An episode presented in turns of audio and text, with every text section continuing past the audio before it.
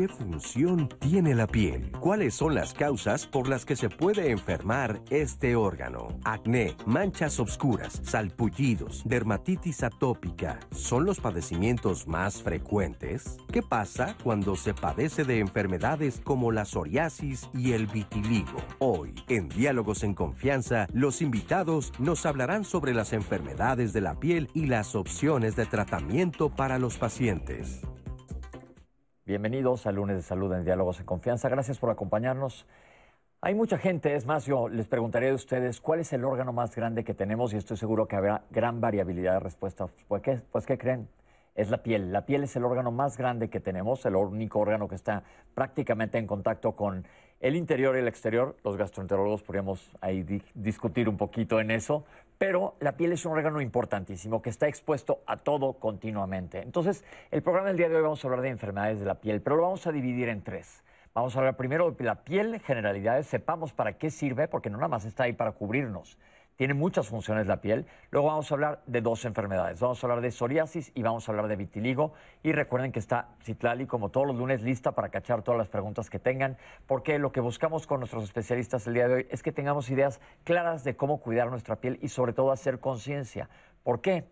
Junto, justo antes de entrar al aire, comentábamos con, con el doctor, uno de los invitados que está hoy aquí, que en mi época nosotros éramos unos inconscientes del sol. Es más, se promovía muchísimo el estar como, como cuero viejo, digo yo, y ahora sí por eso estamos, debido a eso. Este, y los de maquillaje cada vez que llego me dicen, jole doctor, ¿qué manchas tiene? Pues sí, todo esto tiene un motivo, pero el chiste es que ustedes aprendan a cuidarse la piel. Citlali, ¿cómo estás? Pepe, pues muy contenta y, y pues como dices, aprendiendo de la piel, que es el órgano más grande, pero también interesantísimo porque nos permite tener la sensibilidad de conectar el medio exterior con el medio interior, regular la temperatura corporal, este, evitar la pérdida de líquidos. Y bueno, cada uno de nosotros tiene una textura, un color, un grosor, algo diferente de la piel. Y sobre todo pues ahora la medicina es muy distinta que hace tiempo, como bien lo dices Pepe, y bueno, por supuesto que hay que aprender lo nuevo y también las implicaciones que tener una piel diferente a veces provoca en enfermedades como psoriasis, como vitiligo y que tienen repercusiones psicológicas muy importantes que en ocasiones merman considerablemente la vida de las personas.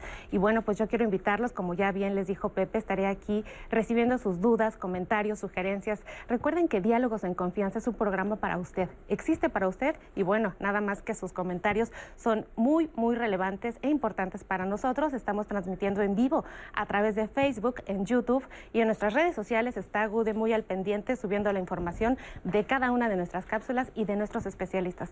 Acompáñanos porque estoy segura de que vamos a aprender muchísimo con nuestros especialistas el día de hoy, mi querido Pepe. Y quiero agradecer que están con, nosotros, como todos los lunes, nuestros intérpretes de lenguas de seña mexicana, está Isel Caneda, Alberto Mújica y Lía Vadillo.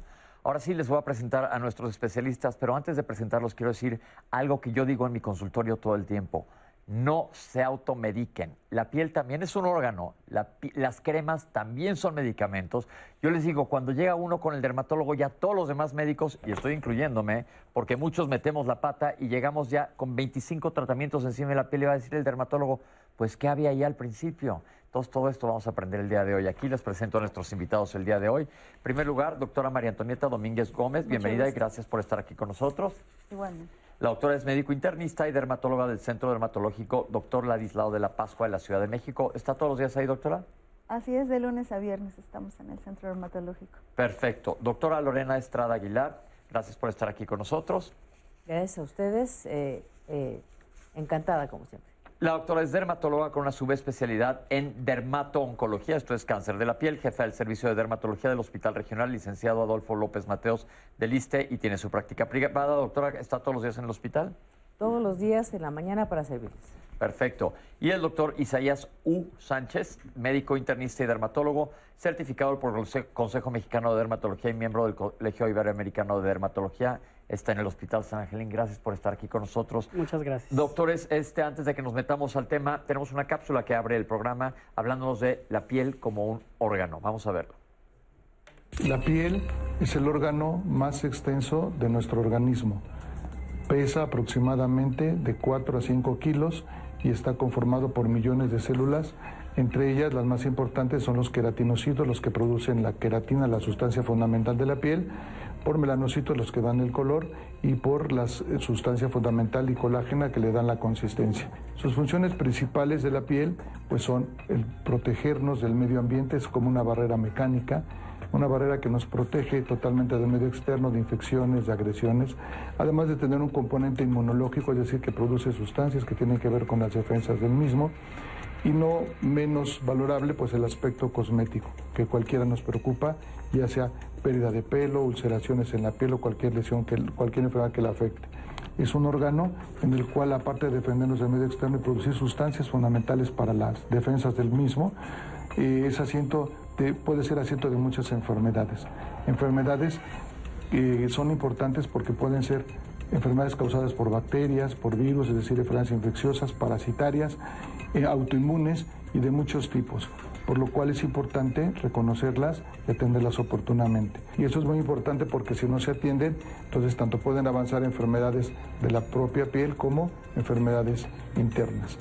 Es importante mantener cuidados de la piel básicos, como puede ser el lavado con jabón sin tallado excesivo, protegernos del sol con medios físicos, sombrero, paraguas, gorra, etcétera, y eh, darle a la piel una lubricación constante, sobre todo en pacientes que tengan tendencia a la piel seca o pacientes mayores de edad, en la tercera edad, que tiene la piel a verse seca o lo que le llamamos gerótica y puede ser motivo de varios problemas de salud. Nosotros recomendamos que sean atendidos por profesionales de la salud, especialistas en dermatología, entre ellos el Centro Dermatológico Dr. Ladislao de la Pascua, de los Servicios de Salud Pública de la Ciudad de México, en el cual se encuentra el personal capacitado para ofrecerles este tipo de atención, tanto en dermatología general como en consulta de alta especialidad en, esta, en este tratamiento de las enfermedades cutáneas. Muchas gracias, doctor. Y ahora sí, doctores, comentemos el caso. La piel es un órgano, como ya nos hizo ver el doctor, un órgano bárbaro que tiene muchísimas funciones. ¿La gente está consciente de la, piel como un órgano? No, no está consciente. Eh, de hecho, hay que recalcar que el dermatólogo ve piel, pelo y uñas. Ok. no es solamente la piel. Y desgraciadamente, pues no, no están conscientes de que es un órgano y que es vital. No podemos vivir sin él. Es, es, una, es un órgano que nos que nos defiende, que participa en la homeostasis. El equilibrio, sí. Exacto, el equilibrio del, organismo. Sin ella no podríamos sobrevivir. Que eh, la piel ha tomado mucho auge. Yo digo que la derma ha sido taquillerísima, sobre todo en los últimos 10, 15 años. Y antes se iba muy poco al dermatólogo. Yo le digo a la gente, y mis dermatólogos me han dicho que, que deberíamos de ir de menos una vez al año al dermatólogo. Yo le pregunto a ustedes del público, coméntenos en las redes sociales, ¿cada cuándo van al dermatólogo o se esperan a tener algo? ¿Y qué es lo ideal, doctores? Pues mire, eh, precisamente como veíamos en la cápsula, lo más importante es la eh, protección y la prevención. Obviamente, eh, como ya vimos, la piel es el órgano más grande, entonces es muy sencillo que se llegue a dañar.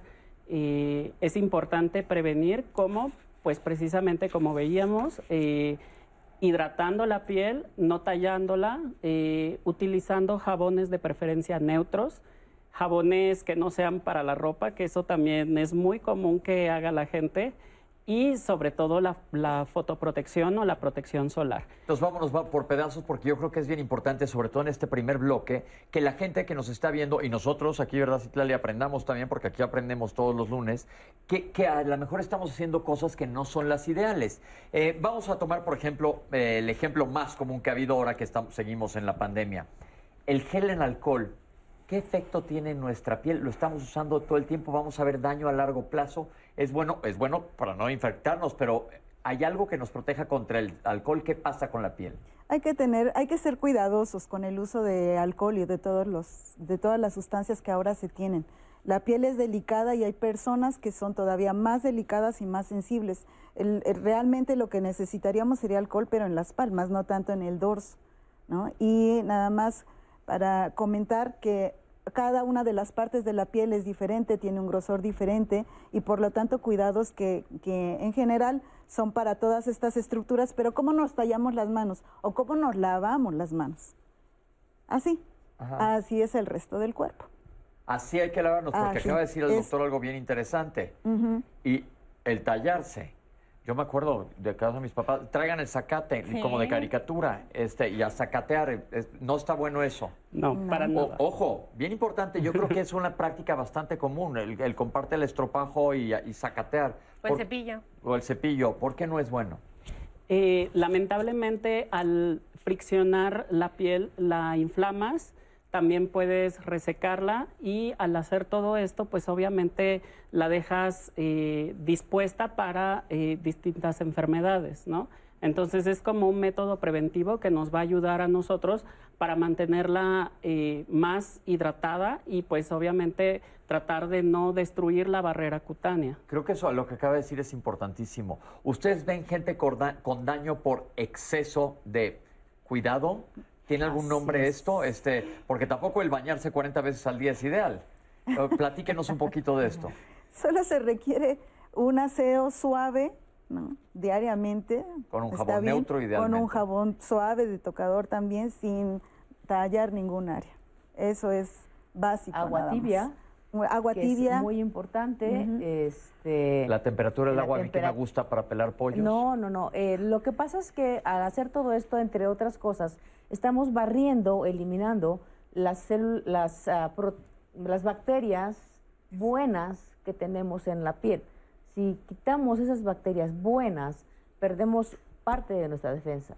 Por otro lado, también producimos ciertas fisuras microscópicas en la piel que abren la piel y facilitan la penetración de bacterias, virus, hongos o sustancias extrañas ajenas al, al organismo y facilitamos además infecciones y otras cosas. Por eso es el, el- el que no se tallen y hagan todas las medidas que, que se están mencionando. Tiene su razón de ser. Fíjense bien cómo nada más en unos minutos de programa os- hemos aprendido y desmetificado muchas cosas. Se ha dado información muy valiosa. ¿Cada cuándo nos debemos bañar idealmente? Una vez al día, eso sí, todos los días, una vez al día. Y así pero como nos lavamos las manos. Pero gentil. O sea, decimos que un baño tiene que ser como bañamos a un bebé. A un bebé más. no lo agarramos así, ni el jabón más fuerte, no usamos jabón eh, para lavar la ropa, eh, no usamos antibacterial. Está mal usar jabón antibacterial porque barre con esas células, esas bacterias buenas eh, y no lo bañamos con el, con el agua hirviendo. Es como si fuera el baño de un bebé. Ah, Aprovechen porque los doctores nos están dando información que todos hacemos todos los días. Más allá de salud, estos son hábitos diarios que pueden repercutir en nuestra piel. Otra situación con el baño y el lavado de manos. Eh, los hombres sufrimos más de esto que las mujeres, pero a las mujeres les encanta ponerse crema. ¿Es necesario ponerse crema? Claro que Sí. Entonces yo ahí primero voy a poner de mi cosecha. Papás, enséñenles a sus hijos desde niños a encremarse porque ya cuando tienes que aprender de grande es una pesadilla infernal. Hay algo muy sencillo que pueden aprender desde chiquitos y es que deben de tener su jabón y su crema en el mismo cuarto de su de baño, pues, y en cuanto terminen de bañarse solo retiren el exceso de agua y ahí va la crema. El secado, ¿cómo debe de ser? ¿Ven cómo estamos sacándole jugo a esto? Oye, pero aparte de las cremas, hay gente que se pone aceite, ¿eso es bueno? A ver, pero déjame, primero, nos secamos. Nos secamos nada más así tampoco. Esponjeando. Sí. Sí, nada más hay que quitar el exceso de agua, no hay que Y tallar. eso, eso es útil porque esa pequeña agua que queda, eh, después cuando ponemos la crema, penetra mejor y se hidrata mejor. Eh, en realidad la gente piensa que con solo tomar agua la piel se hidrata y no es cierto. No. La última capa de la piel no se hidrata por mucha agua que tomemos. Necesitamos ponerle crema hidratante. Los aceites no hidratan. Es un ejemplo que les ponemos a los pacientes. A una plantita le ponemos aceite, sin agua se nos muere. Sí. Lo mismo pasa en la piel. La piel requiere cremas hidratantes. Para que un bebé se acostumbre, sugerencia, como dice la doctora, además pónganles jabones, eh, perdón, eh, cremas blancas, líquidas y sin perfume, que es lo ideal además, porque no tienen otros químicos. Entonces eso hace que penetre mejor y sea más agradable. Ahí les va, y perdón, todo esto va contra toda la industria mercadotécnica, pero nosotros aquí nos gusta decir la verdad cómo son. Existen allá afuera miles y miles de cremas, unas que de este tamaño y cuestan como si me fuera a mandar cortar un pie, y otras grandes que son bastante baratas.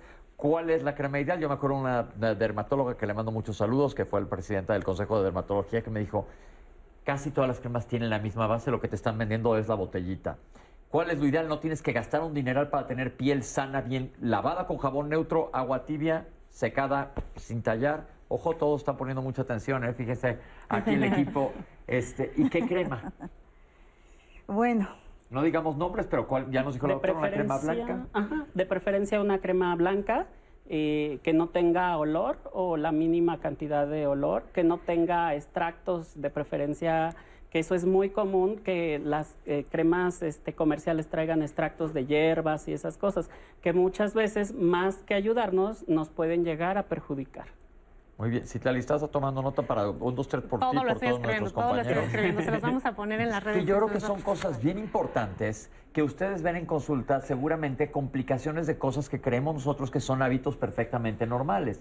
Y ahorita nos están diciendo algo que es muy sencillo y que yo estoy seguro, y díganme público, ¿tengo razón o no? Yo creo que la mayoría lo hacemos mal. Tener la crema dentro de la regadera, secarte ahí con la toalla y, y bueno, te tardas tres minutos más en estar seco. Y hay cremas muy baratas, realmente muy baratas, no tienen que ser las más caras. Porque la gente piensa, cuidarme la piel va a ser caro. No. no, es al contrario. Si hacen eso, es más barato a la larga, porque no la van a enfermar. Y es completamente cultural, porque yo recuerdo bien Así cómo mi mamá me decía, pero tállate bien. Sí. A ver, no te sales si no te has tallado. Y te volvían a meter y te volvían y- a sacar hasta que estuvieras bien, bien talladita. Y hay detallitos, o sea, la gente no lo considera, pero entre más se tallen o más se friccionen, más oscura dejan la piel también. Entonces, al- a veces llegan con nosotros, es que tengo el cuello oscuro y los codos y las, Las rodillas, rodillas. etcétera, y la espalda, no se diga. Digo, a ver, usted se talla, ¿verdad? Sí. ¿Con qué? No, pues dicen cada cosa. Sí, este, y no, ese es un factor que hace que, sí. es- sí, que se oscurezca más todavía esa piel. Se hiperpigmenta la zona que le sacateas con ganas. Exacto, porque es un mecanismo de protección de la piel. Muy bien, es importante que sepamos esto. Ya nos dijeron básicamente en el principio del programa cómo cuidarnos la piel. Ahora voy a entrar a un punto que es bien álgido. Nosotros, eh, se ha hablado de la importancia de la vitamina D hace poquitito, acabamos de hablar de ella. El sol, necesi- necesitamos recibir sol para vitamina D, pero ahora que estoy con dermatólogos, los dermatólogos van a decir, cuidado con el sol. ¿Qué hay aquí? Hay que usar bloqueador solar todos los días, sí o no, de qué número, tampoco tiene que ser carísimo. ¿Qué nos pueden decir al respecto y cómo absorbemos vitamina D? Ese es un tema un tanto álgido porque me temo que ha habido mucha ah, desinformación de redes sociales, de la parte de la industria, etcétera, donde le quieren meter a la gente que tienen que usar bloqueador, filtro, pantalla, como le quieran llamar, casi de noche, debajo de la ropa, cosas que no aplican realmente. Entonces, no es tan así. O sea, el- esto tiene que ser cuando el paciente sale a la calle, está expuesto al sol, se aplica en áreas que reciben sol y si van a estar mucho tiempo expuestos. Ujú. Ok. Entonces, no es que tenga que ser tan, tan como lo mencionan en algunas redes, inclusive. Tampoco tienen que ser los más caros. Sí, ciertamente lo ideal es que tenga uno, que uno sea para la cara, que sean un poquito más finos y no ocasionan problemas, y otro para el cuerpo y son un poquito más económicos. Ujú. Ok. Entonces, hay de distintos costos. Ok, pero entonces lo ideal es que si nos pongamos y vamos a estar expuestos al sol. Sí, Ahora, y también depende, perdón, de si hay alguna enfermedad. Si es una paciente con lupus, que han visto ustedes temas aquí, por ejemplo, de, de lupus, se lo tiene que poner. Si es una paciente que se mancha, se lo tiene que poner. Pero si es un paciente morenito, eh, que no tiene otra enfermedad, etcétera, pues a lo mejor no es tan necesario. Porque como yo les digo, un paciente moreno, moreno, ya trae su filtro integrado. ok, que se llama melanina. Otra, Exacto. y otra cosa también importante es el tipo de ropa que deben de utilizar.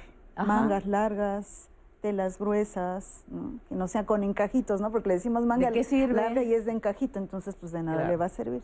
Tienen que ser mangas largas y gruesas y, y de pues, pantalones de ¿Qué hay de la absorción de vitamina D? No te tienes Ah. que ir a tirar como una lagartija, No, no, eso es no, importante realmente la, can- la cantidad de, de- de- Sol, de sol que se requiere la tomamos de una esquina a otra si caminamos, o sea, con eso es suficiente, 10 minutos que esté afuera, no, no se necesita más. Y no es que te estés tirando como en los ochentas al sol, como decíamos hace rato que se No. solía hacer, que era el chiste.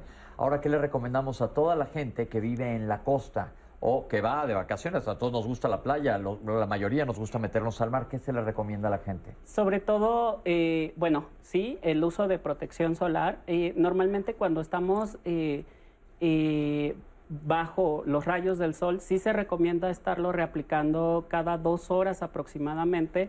También recomendamos de preferencia no exponerse tanto al sol entre ciertos horarios, como es entre las 9, 10 de la mañana y alrededor de las 2, 3 de la tarde. Este, de preferencia en, otros horarios. ¿no? Es decir, alguien puede levantarse a las 8 de la mañana en un lugar de playa y antes de que el sol le esté a todo lo que da, ir a dar la vuelta y ahí puede absorber vitamina B2. Claro, sí. perdón, vitamina D, de dedo, estaba diciendo otra, este, y regresar y a bañarse y no salirse a exponer al sol. Así es. Algo muy importante también es la protección física. O sea, cuando estamos también bajo los rayos del sol, eh, también podemos recomendar el uso precisamente de sombreros de ala ancha. Eh, también eh, existen actualmente cierto tipo de ropas que traen la protección solar, pues simplemente de manga larga, etcétera, ¿no? Esas también pudieran recomendarse. Una cosa importante antes de que hagamos la cápsula de enfermedades, que vamos a empezar a hablar de enfermedades, es que los niños, el cuidado de la piel empieza desde los niños. Yo me acuerdo cuando nosotros éramos chicos, digo, no, era, pues sí, sí era culpa, pero no estaba consciente los papás en esa temporada. Acabábamos nosotros, yo me acuerdo yo y mis hermanos del color de la camisa de Citlali berreando el resto de la vacación después del primer día. Cuidado con el sol y los niños que están, no están conscientes y están todo el día jugando afuera en la alberca. Eso es bien importante. Entonces, son puntos claves y me preguntan, me preguntaron ahorita por acá que si las radiaciones de los aparatos electrónicos nos dañan la piel. En primer lugar, no, hablaremos eso de radiaciones. Sí, eh, no, no, no, no dañan.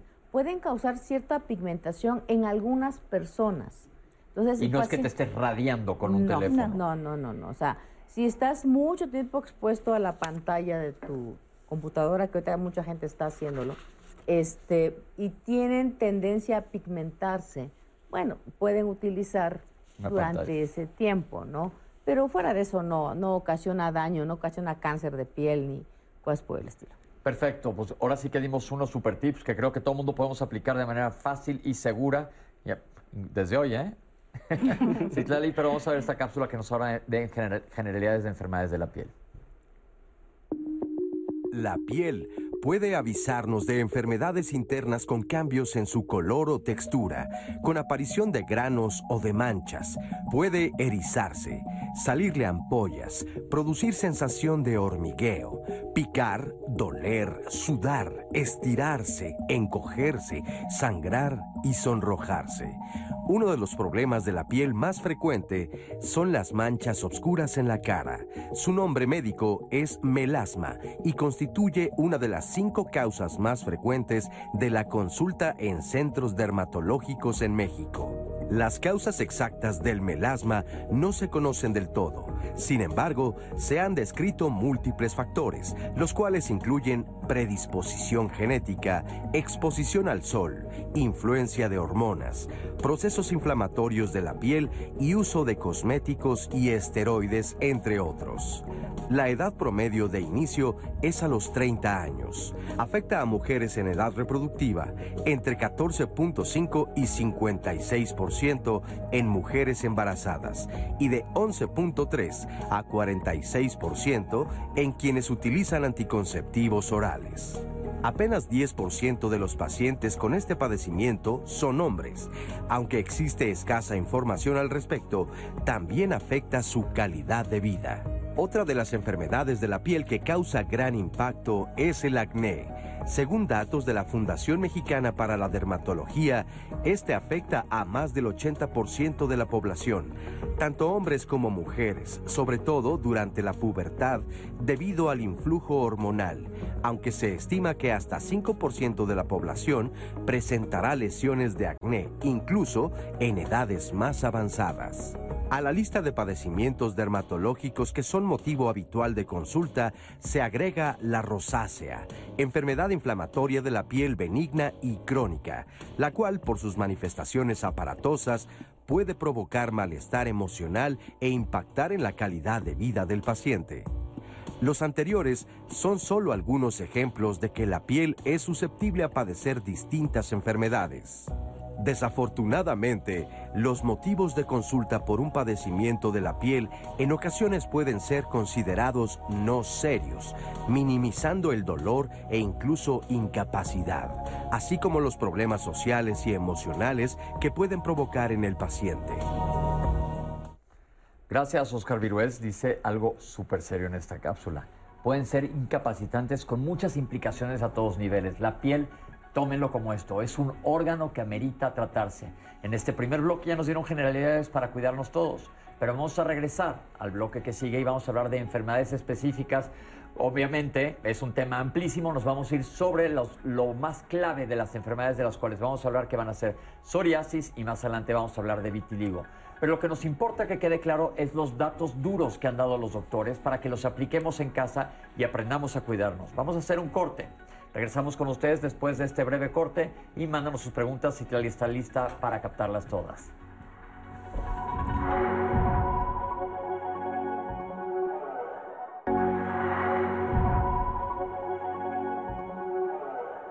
Uno de los temas fundamentales es prevenir la violencia en niños y niñas. El día de mañana vamos a estar hablando acerca de esto aquí en la programación de Diálogos en Confianza. Los invitamos a que nos acompañen mañana y toda la semana porque la programación es muy relevante esta semana para ustedes.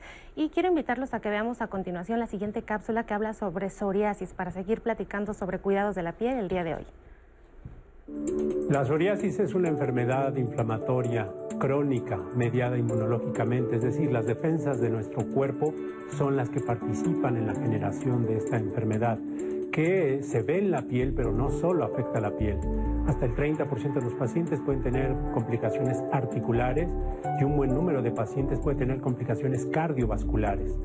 Eh, se estima que pacientes con psoriasis grave hasta el 50% podrían tener infarto al corazón. Eh, los primeros eh, datos de que hay problemas de psoriasis suelen confundirse con hongos en la piel cabelluda, cuando en realidad es una psoriasis. Se ven lesiones eh, rojas, gruesas, escamosas, una escama que en general es seca, blanca, caspa, lo pueden ver los pacientes como si fuera caspa en la ropa, y esos son datos de alarma Debo decir que se asocia con mucha comezón. El término psoriasis, de hecho, etimológicamente significa comezón, prurito. El origen de esta enfermedad a grandes rasgos son dos. El primero es genético, predisposición familiar.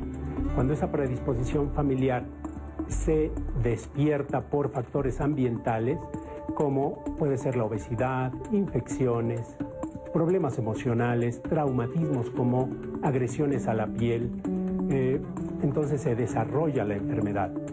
Eh, la buena noticia es que podemos volver a dormir eh, este, esta situación. Eso me refiero a controlar la enfermedad. Hoy hay medicamentos que permiten controlar la enfermedad por más del 90% de control. No curarla, eso es verdad. Hay que decir que esta enfermedad no se cura. Es una enfermedad, como dijimos al principio, crónica. Eh, como una diabetes, como una hipertensión, que hay tratamientos, pero no se curan, se controlan. Entonces son los datos que un paciente puede identificar para acudir a recibir atención de inmediato. Muchas gracias, doctor. Vamos a platicar ahora con los expertos sobre psoriasis. ¿Qué números hay en nuestro país? ¿Qué tan frecuente es?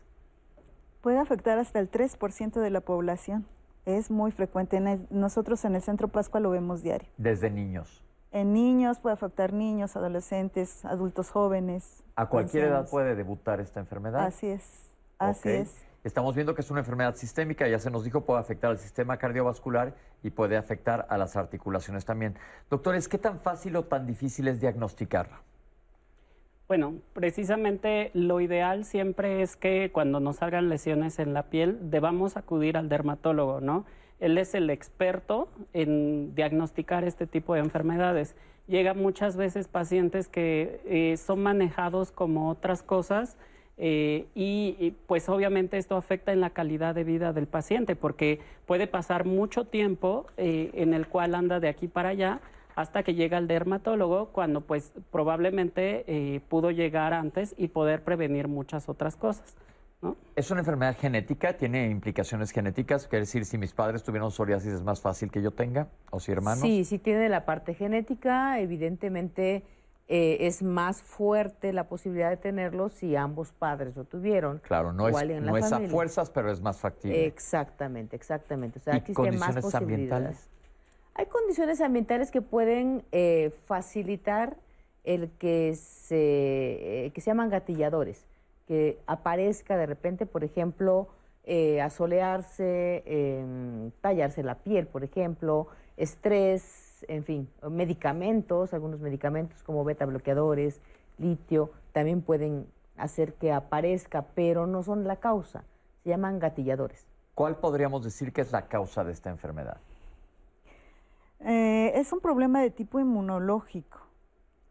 Aquí lo que está viendo es que se generan una serie de sustancias inflamatorias a nivel de la piel y eso hace que se esté reproduciendo en una forma muy acelerada las células de la piel, de tal forma que quedan como placas, como escamas, ¿no? y se van diseminando en, las áreas de piel que están inflamadas. No es el tema de hoy, pero pensemos en un sándwich. Nosotros, la piel es como un sándwich que tiene diferentes capas, el pan, la lechuga, el jitomate, el jamón, el queso y el pan. Aquí la parte de hasta arriba es como si pusiéramos un pan encima de otro y otro y otro y otro y otro y otro y otro y una cantidad de pan tremenda. Entonces por eso se está descamando. Eh, se nos explicó que es una enfermedad que es crónica. Pero esto asusta mucho que la gente diga no se me va a quitar nunca. Y yo les recuerdo que si somos un poquito conscientes, casi ninguna enfermedad se quita, se controla. ¿Podemos hablar entonces que hay ataques o crisis psoriáticas, se dice así? Sí. Y luego remisiones. Así es, el paciente no siempre va a estar mal. O sea, va a estar bien, eh, con buen tratamiento, están bien, de repente tienen estas crisis por esos gatilladores que dije, ¿no? De repente está muy bien y se fue a la playa, se puso una soleada tremenda y, regresa mal, exacto. O estaba muy bien y le dieron un beta bloqueador y se, se nos puso mal. Entonces ahí tenemos que identificar qué es lo que está pasando para volver a mantener la homeostasis y que el paciente esté bien. ¿El paciente entonces aprende a saber qué cosas le desencadenan? Muchas veces sí. Ok, porque es importante que lo sepa cada paciente y no es igual para todo mundo. Por eso ven la importancia de ir al dermatólogo. No nada más es para que nos dé una cremita y ya. El dermatólogo es un especialista que sabe mucho más de la piel y no es cualquier cosa. Y no todas las cremas son iguales. Tenemos una cápsula que nos habla de tratamiento y nos van a explicar aquí cómo se trata esta enfermedad. Vamos a ver la cápsula. Los tratamientos para la psoriasis a grandes rasgos podemos decir que son cuatro. Tratamiento tópico, tratamiento con fototerapia, tratamiento oral, es decir, pastillas, y tratamiento biológico que en general son inyecciones subcutáneas o eh, intravenosas.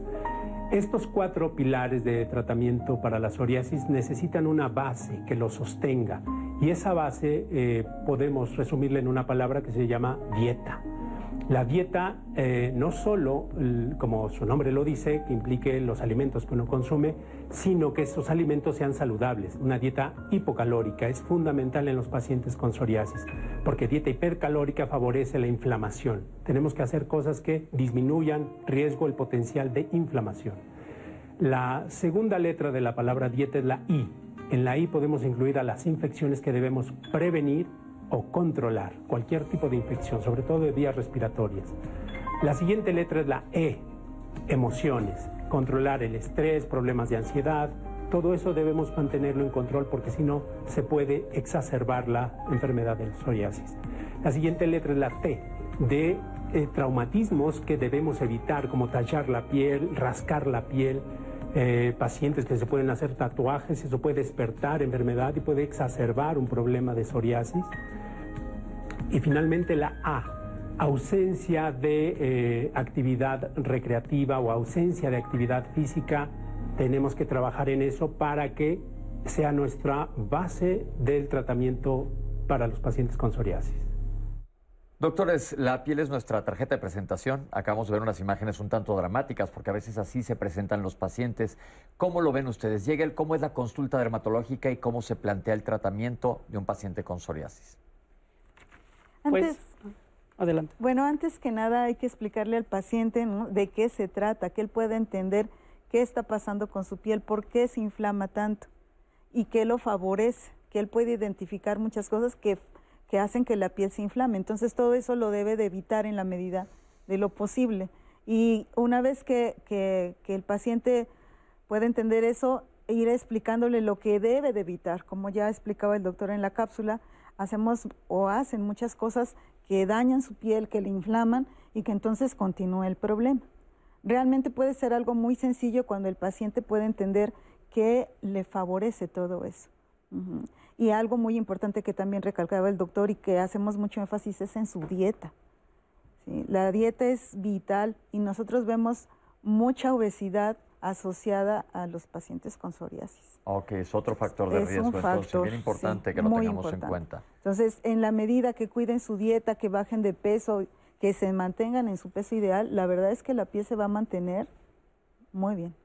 Sí, algo importante que menciona la, la, doctora, precisamente la psoriasis, como veíamos antes, eh, incrementa el riesgo cardiovascular. Entonces, incluso actualmente en distintas guías ya eh, de, de, médicos, cardiólogos, etcétera, ya incluyen a la psoriasis como parte de un incremento en el riesgo cardiovascular que por sí sola confiere eh, para incremento pues en mayor cantidad de infartos. y mortalidad Exacto, ¿no? Entonces, precisamente es importante, obviamente, pues el control de, peso y disminuir todos estos riesgos que puede generar eh, pues la obesidad, diabetes, hipertensión, etcétera, para eh, pues aún más disminuir el riesgo. Ok, esto es importante que lo sepamos porque muchas veces, y en muchos de los temas de los lunes vamos a eso, a una alimentación saludable. ¿Qué alimentos evitar? Pues los que sean hipercalóricos, que te den mucha, mucha caloría. ¿Y por qué pasa esto en la piel? ¿Por qué se inflama? ¿Qué se desajusta o por qué hay esta inflamación de la piel? Todavía no se sabe bien eh, el punto clave, pero sí hay un defecto en el sistema inmune que produce una inflamación microscópica. No piensan que, que se hincha la piel, o sea, hay una inflamación microscópica con generación de sustancias que se llaman citocinas proinflamatorias, que van a llevar a, un, a través de un mecanismo muy complejo a que se produzca lo que dice la doctora precisamente. Hay una hiperproliferación, una aceleración que es lo que se manifiesta con el sándwich. Exacto. Este, pero es bastante complejo. Eh, y, pero eso es por factores genéticos y parte ambiental, etc. Lo que han comentado. Ahora díganme del tratamiento, los avances del tratamiento, porque la gente se asusta mucho. Claro, bueno, para definir el tratamiento, el dermatólogo tiene que eh, evaluar qué tan severa es la enfermedad, ¿sí? Como en todas las enfermedades. O sea, eh, hay tratamientos que se limitan para enfermedades leves o para moderadas o para severas. Si es una psoriasis eh, leve con medidas generales de cuidado de la piel, evitar ciertos factores y productos médicos, eh, medicamentos a base de crema, etcétera, pueden estar perfectamente bien. Pero si ya evaluamos y decimos que es una psoriasis moderada severa, ya tenemos que irnos con otro tipo de, medicamentos o tratamientos, como se mencionó en la cápsula, desde la fototerapia, en la cual la doctora es, es experta, eh, el uso de medicamentos vía oral como metotrexate, ciclosporina, etcétera, que hay que controlan el sistema inmunológico. Exactamente, que a eso van, igual que la fototerapia eh, reduce la parte inflamatoria, ¿no? Y en casos ya más severos o en los cuales lo que ya mencioné no funciona, entonces ya nos pasamos al último escalón, vamos a llamarlo así, en el cual ya está la terapia biológica. ¿Qué es eso? La terapia biológica los eh, fármacos biotecnológicos o biológicos son productos que se producen a partir de seres vivos, que pueden ser bacterias, tejidos, etcétera. Se extrae, es un, mecanismo muy complejo, muy caro de, desarrollar y por lo tanto muy caros de usar a la venta y se reservan para esos casos especiales y la gente le llama vacunas, no son vacunas, vacunas porque se pueden inyectar como si fuera insulina en, la piel o por la vena. Hay unos nuevos que son vía oral que se llaman moléculas pequeñas, no son biológicos, pero bueno, entran dentro de ese rubro. Y lo que se busca es el control de la parte inflamatoria de la piel. Doctora, platíquenos qué es la fototerapia, ¿desde dónde viene el nombre? Bueno, se refiere al uso de luz para tratamiento de diferentes padecimientos. Y este es un tratamiento que se ha utilizado desde épocas inmemoriales. Los egipcios lo usaban, no sabían el fundamento, pero observaban y veían que los pacientes mejoraban en muchos padecimientos, incluyendo la psoriasis. Y bueno, eh, se cuenta ahora con cabinas especiales que emiten luz ultravioleta de tipo A o de tipo B. El paciente entra a ese tipo de cabinas, eh, hay que tener una serie de cuidados. Primero, eh, que estén cubiertos de ojos, de genitales, tienen que entrar con, con, aceite, como si fuera un bañito de aceite, entran a la cabina y nosotros programamos el, el, el equipo para que reciban esa luz. Entre cuatro y seis minutos más o menos están dentro de la cabina recibiendo esta, este tipo de luz y se requieren alrededor de unas 30 sesiones para que se vea una mejoría hasta del 90%. Pero se cuenta con algo también mm, más sencillo y lo pueden hacer ¿no? exponiendo a la claridad. La, la, la, luz normal que recibimos diariamente es una fuente de luz ultravioleta de tipo A. Tiene que ser a través de un cristal para que no se lastime la piel y ahorita en esta época de pandemia en la que pues muchos de nuestros pacientes no han podido recibir el tratamiento en el hospital, pueden tener esa modalidad y les Pero va muy bien. siempre platicando con un dermatólogo. Claro, siempre. tiene que estar indicado por el dermatólogo para que tengan cada Las uno de los las así es. Eh, Aquí en Diálogos nos importa mucho, decimos que vemos a los seres humanos como seres humanos. No somos un corazón, un estómago, no somos una piel. Y la emocionalidad es muy importante. Platicaba yo de broma, siempre digo que antes solíamos echar las emociones abajo del tapete. Cuando yo crecía nadie se hablaba de esto y ahora lo vemos como es otro de los sistemas más. Siendo la piel nuestra carta de presentación, merma nuestra, nuestra salud emocional, también las enfermedades de la piel. ¿Hay algo para esto? ¿Ustedes recomiendan? Yo aquí digo que todo el mundo deberíamos ir a terapia porque todo el mundo traemos algo. ¿Qué le podrían decir desde el punto de vista dermatológico a los pacientes? Bueno, en primera, precisamente que eh, todo eh, tiene tratamiento y en cierto grado pues puede mejorar. O sea, eh, que tengan siempre la esperanza de que puede haber mejoría. Precisamente como comentas, pues es nuestra carta de presentación. Y obviamente, normalmente cuando hacemos nosotros la valoración eh, precisamente en esta enfermedad psoriasis, nosotros tenemos escalas de calidad de vida, las cuales nos ayudan tanto a eh, manejar el tipo de tratamiento que, que vamos a tener, como a pensar en que este paciente pueda requerir de apoyo psicológico o psiquiátrico. ¿no? Ok. Porque también es válido. Acuérdense que somos seres humanos y se vale.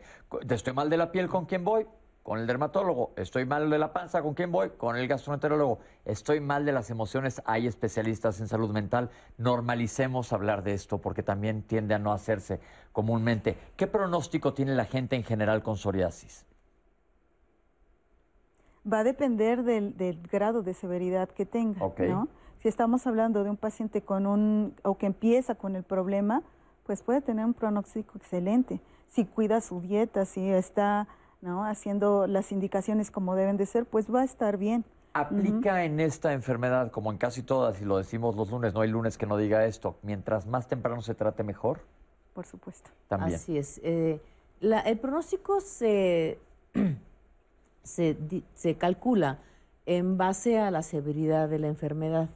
Si la enfermedad es severa y sin control y el paciente además tiene todo lo que, demás, lo que dijimos, es obeso, hipertenso, etcétera, etcétera, etcétera, más la psoriasis muy mal, entonces eh, su esperanza de vida se acorta.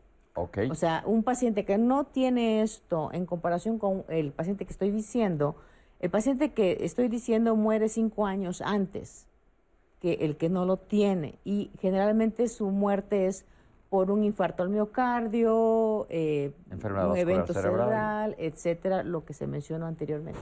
Bien, Citlali, ahora sí, ¿cómo andas allá? ¿Llena de, de- de ¿Ya preguntas? estás listo? Son muchas. Listo, échamelas. Listísimo que son muchas. Mira, en Twitter Xochitl Estrada nos, nos dice, a mi hermano se le desa...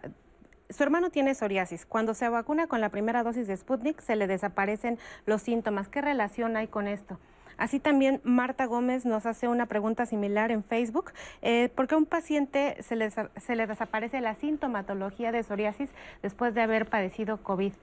Y además voy a darte algunas preguntas que elegí como generales acerca de la piel. Y nos preguntan si es normal tener los codos y las axilas y el cuello negro, si esto es por mala higiene. Ya le hablaron un poquito acerca de esto, pero pues ahí te paso la pregunta. Eh, el rasurado para la piel es malo. ¿Cada cuánto se tiene uno que rasurar? Los lunares negros en la planta del pie son muy peligrosos, son muy malos. Me dijeron que estos son muy malos. Eh, ya lo he comentado, pero lo volvemos a remarcar sobre la vitamina D, si se tienen que exponer al sol con protector, sin protector o cuáles son las precauciones. Alejandro Olvera nos dice... ¿Qué tipo de estropajo debo de utilizar? También ya le contestaron qué tipo de estropajo. Laura Álvarez nos pregunta sobre los lunares rojos, así como muchas personas que si que aparecen y desaparecen, que si vienen con la edad, que si no tienen que ver con la edad, que si esto traduce algún problema con el hígado.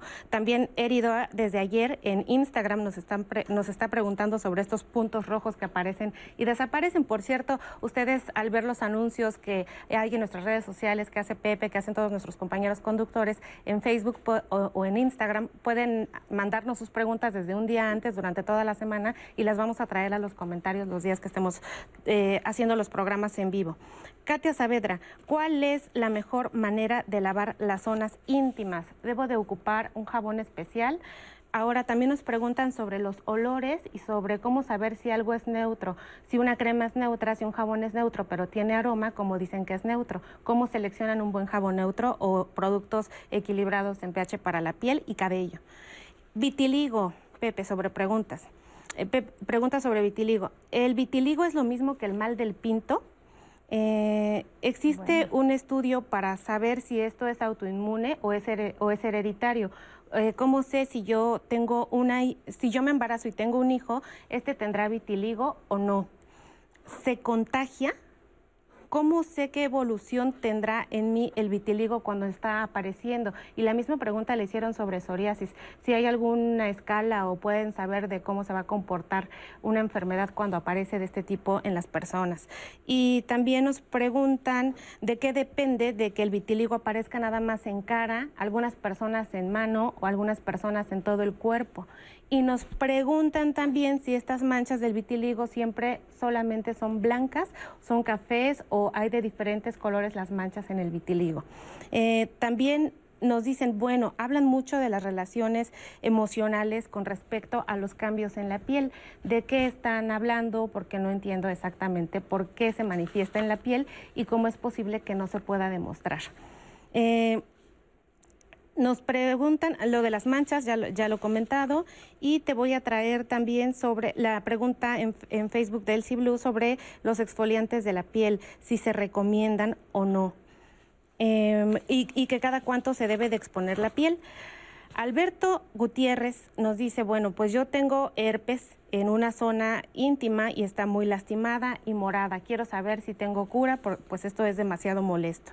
Saret Pacheco tiene una hija de 11 años y dice que tiene caspa y lleva un año de evolución. ¿Qué puede hacer al respecto? Que ha usado un shampoo y que pues no se ha curado, pues llevarla al doctor para ver qué le dicen nuestros especialistas el día de hoy.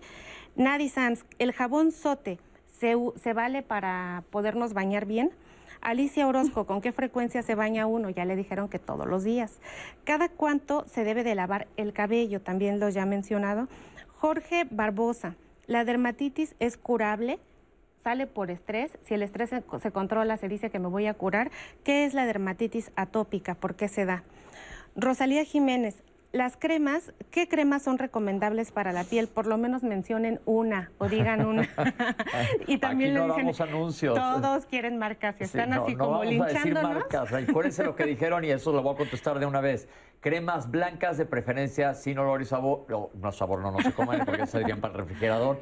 Cremas blancas sin olor y existe color. y sin color. Bueno, blancas. Y líquidas. Líquidas y líquidas, de preferencia líquidas. Nada más vayan al pasillo y no tienen que gastarse fortunas, que esa yo creo que es la mejor noticia que están dando aquí.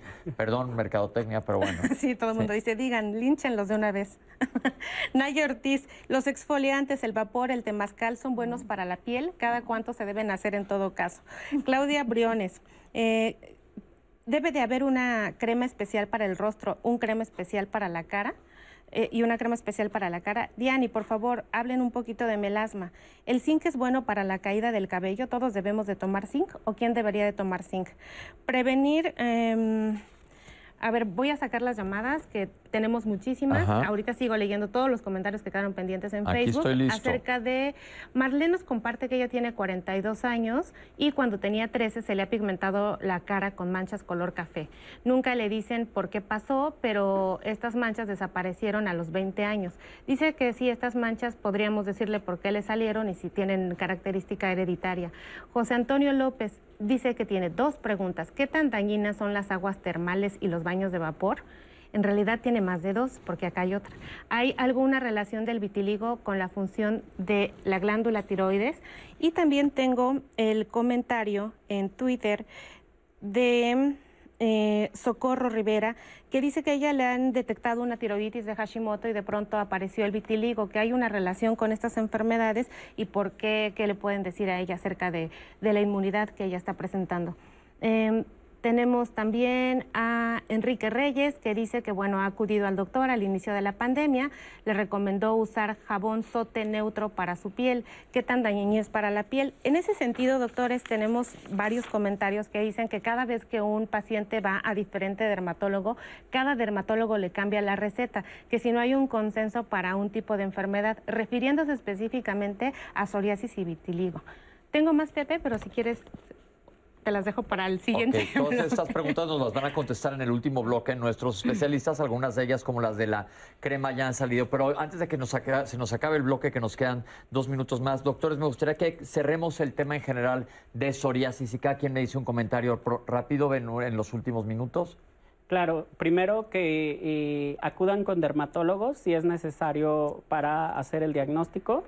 Eh, obviamente saber que eh, hay tratamiento, que no el paciente no tiene que estar mal todo el tiempo eh, y obviamente es necesario que el paciente disminuya su riesgo cardiovascular. O sea, tratar de controlar todas las demás enfermedades obviamente nos va a traer un mayor beneficio. Perfecto. Los cuidados que requieren son mínimos si lo hacen de verdad les va a ir bien cuando son etapas iniciales, entonces que no se agobien, más bien que sí acudan con el dermatólogo. Hay muchos padecimientos que pueden confundirse con psoriasis y si no se hace el diagnóstico de certeza, pueden entonces hacer tratamientos que ni siquiera requieren. Perfecto. Y bueno, se comentó que tiene la parte genética y la parte inmunológica, ¿sí? Entonces, eh, la parte genética no la vamos a poder evitar, y si lo vamos a, heredar, si lo vamos a, heredar a, nuestros hijos, nadie lo va a poder decir con certeza. Eh, lo que sí es definitivo es que no se contagia. Ok, que importantísimo. no se contagia, no hay ningún problema al respecto. Bien importante también porque se estigmatiza, la gente dice se me va a pegar eso que tiene. Y otra cosa importante antes de irnos al, al, perdón, al corte. Doctores, eh, se habla de diagnósticos diferenciales. ¿Qué quiere decir esto? Que se puede confundir con otras enfermedades pero eso no está para que el paciente lo sepa. Hay enfermedades que se pueden parecer, pero ¿quién dio el diagnóstico definitivo? El, dermatólogo. Entonces, ¿con qué se podría confundir para que ustedes no decidan algo que se parezca? Dermatitis atópica. Dermatitis atópica, entre unas, pero hay muchísimas otras causas. De las infecciones por los hongos, problemas en las uñas. Hasta un linfoma. Hasta un linfoma, que es un tipo de tumor dermatitis seborreica, son muchos los diagnósticos. Por eso decimos, y no solo va para las gentes que nos están viendo, la gente que nos ve, que son pacientes normales, gente que quiere saber, sino muchos médicos también. Los médicos no debemos meternos en el terreno de los dermatólogos, para eso están. Enviemos a los dermatólogos a los pacientes que requieran valoración dermatológica. Ahorita regresamos, vamos a hablar de vitiligo, no se vayan.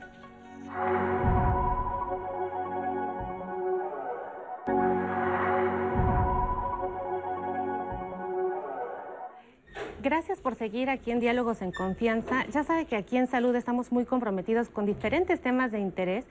Y bueno, el próximo lunes vamos a estar platicando sobre migraña. ¿Usted ha padecido migraña? ¿Sabe cómo diferenciar los diferentes tipos de dolor de cabeza? Si punza, si late, si además se acompaña de náuseas, si tiene que vomitar para que el dolor se le quite. Pues bueno, vamos a tener invitados y especialistas muy relevantes para poder platicar de esta enfermedad. Y ya lo sabe, mande sus dudas, sus comentarios a nuestras redes desde antes o acompáñenos en vivo a través de la siguiente transmisión. Quiero seguirles compartiendo a los especialistas y a ustedes más preguntas sobre acné. Y nos preguntan del acné. ¿El acné es por comer chocolate? ¿Es verdad que se asocia a diferente, eh, que tiene una relación con el ciclo hormonal de la mujer? También nos preguntan si hay un tipo de distribución específica, si se distribuye diferente, si viene el estrés, si es por algún desequilibrio hormonal o tiene que ver específicamente con una mala alimentación. Y también por qué no se cura el acné cuando, cuando Ah, nos preguntaron específicamente por qué no se cura el acné cuando una persona llega a la etapa adulta, si no se resolvió desde que uno era joven, si esto es real, si esto es mentira, pues muchas cosas acerca de eso. Y tengo un caso clínico que quiero compartirles, pero vamos primero a ver la siguiente cápsula. El vitiligo es una de las patologías más frecuentes que vemos en dermatología y se caracteriza por la presencia de manchas blancas que pueden afectar cualquier superficie o cualquier parte de la superficie corporal.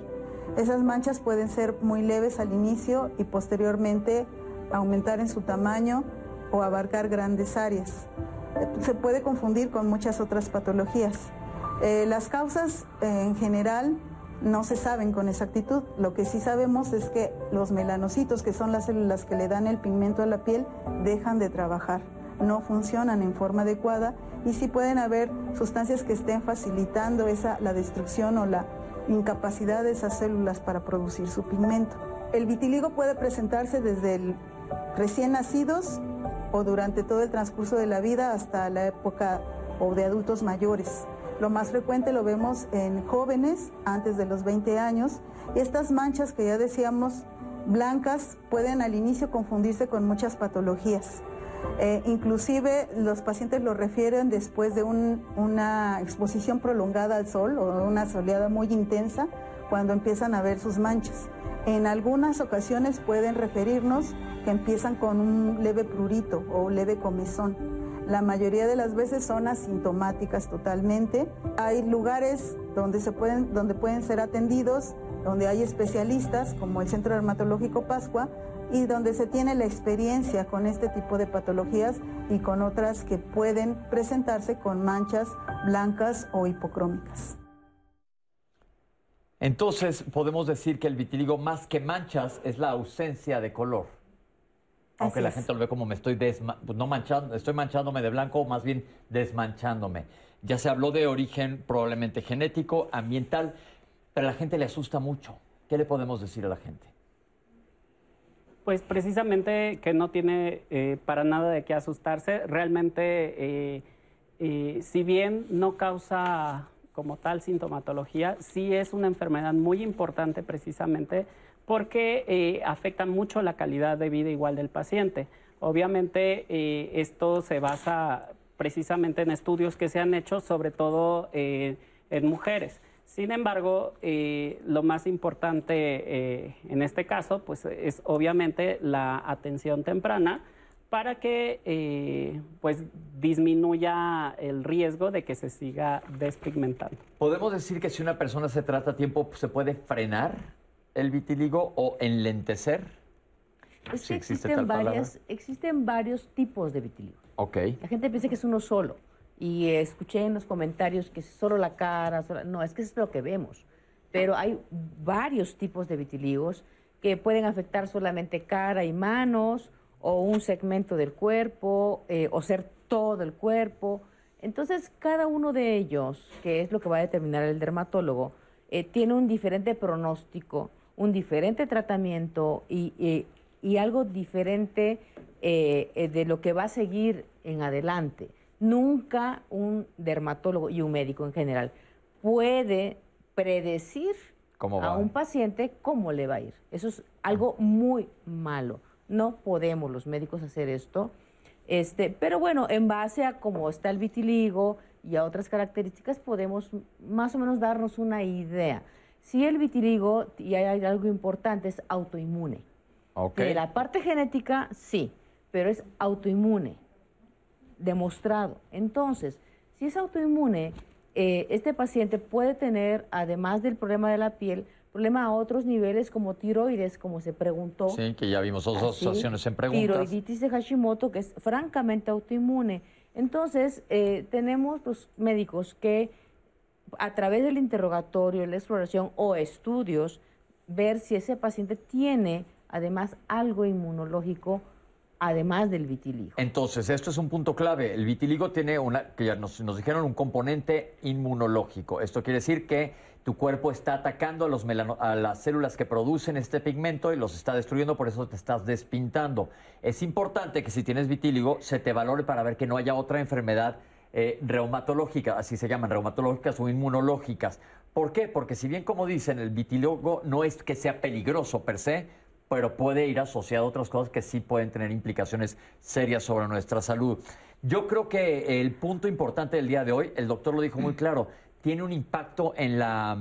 Lo, lo dijiste, La calidad, en la calidad de vida de porque te sientes mal. Yo creo que hay que aprender a normalizar estas variabilidades. Sí es una enfermedad, pero no estigmatizarla. Creo que eso es importantísimo. ¿Qué tanto ustedes ven el impacto que tiene en la emocionalidad de los pacientes? Pues sí, por supuesto que influye, ¿no? Si están bajo tensión los pacientes y bueno, sobre todo cuando lo tienen en zonas expuestas, en zonas visibles, es, les preocupa mucho. Eh, sin embargo, es como igual que en la psoriasis, la gente tiene que saber que esto ni se va a contagiar ni, ni No es nada, contagioso Para que para que no los vean de esa forma a las personas que lo tienen. Es, me ¿no? gusta, inclusive vi una campaña, ahora sí, ya les tiré a la mercadotecnia todo el programa, ahora les voy a echar porras, vi una modelo toda con vitiligo por todos lados que se ha Ah, hecho sí. famosísima, guapísima, que bueno, entonces que aprendamos a ver, a, a ver esto y no estigmatizar a alguien que trae una situación así. ¿Les puede dar a cualquier edad?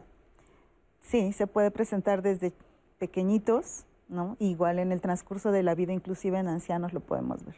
Ok. Como de, de recién ¿Qué tan aparición. fácil o qué tan difícil es el diagnóstico? Y aquí mi pregunta va hacia, ¿hay, hay enfermedades despigm- despigmentantes? Que me pareció como así como del arzobispo de Constantinopla, despigmentantes. Sí.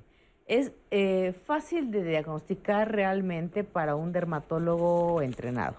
O sea, es muy raro, muy difícil que tengamos que hacer biopsias de piel para eh, excluir otras patologías. Sí las hay, sí las hay, varias y muchas patologías que despigmentan, pero en la gran mayoría de los casos podemos decir es vitiligo. Alguien preguntaba en una de las preguntas, y es algo que tengo también en el guion, se habla que hay un componente hereditario, pero no es una, una, una herencia autosómica, no es una herencia de a fuerzas, No. de que si el papá tiene de vitiligo, los hijos van a tener vitiligo. Hasta un 30% ¿no? de los pacientes tienen antecedente familiar, pero no siempre es así.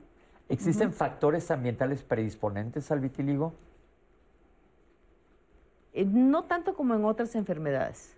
Sí, Ok. No, que Nada. es la parte genética y la parte inmunológica. inmunológica. Lo traes y lo más seguro es que lo vayas a presentar. Ahora, si alguien empieza a notarse que tiene estas despigmentaciones, nos gusta decirle hasta mal de pinto. Alguien preguntaba que si se le decía así, en el pasado así se le decía, ¿no? Y no debe, no, esa no es la manera adecuada de referirnos. No, lo que pasa es que el mal del pinto ni existe. Esa era una espiroqueta, la- Ah. una bacteria que ocasionaba, al- a- a- a- ocasionaba estos cambios. Y se, era mucho en Oaxaca, pero ya no hay. Ok, Ya entonces no hay. no, nada que no, ver. se le quedó No. el nombre.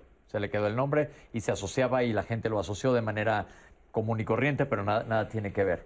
Vamos a ver una cápsula que nos habla del tratamiento y que los doctores nos expliquen cómo se maneja esta patología. Eh, la lista de tratamientos que tenemos para el manejo de pacientes con vitiligo es muy amplia. Todo va a depender de la extensión de la patología, de qué parte de la superficie se ve afectada, de la edad del paciente, de sus actividades en un momento dado para ver que pueda tener apego al tratamiento. De inicio lo que se utilizan son eh, sustancias como los esteroides, eh, son de uso muy delicado, lo debe de indicar el, dermatólogo y tiene que ser un tratamiento vigilado por los efectos secundarios que pueden tener estos medicamentos. Eh, les va muy bien a los niños porque las mamás están pendientes de hacer su tratamiento. Conforme pues, los pacientes aumentan en, edad y aumentan también sus responsabilidades o sus actividades, ya no pueden tener el mismo apego. Entonces hay que buscar opciones que les permitan ¿verdad? desarrollar o hacer bien ese tratamiento y poder tener una mejor respuesta.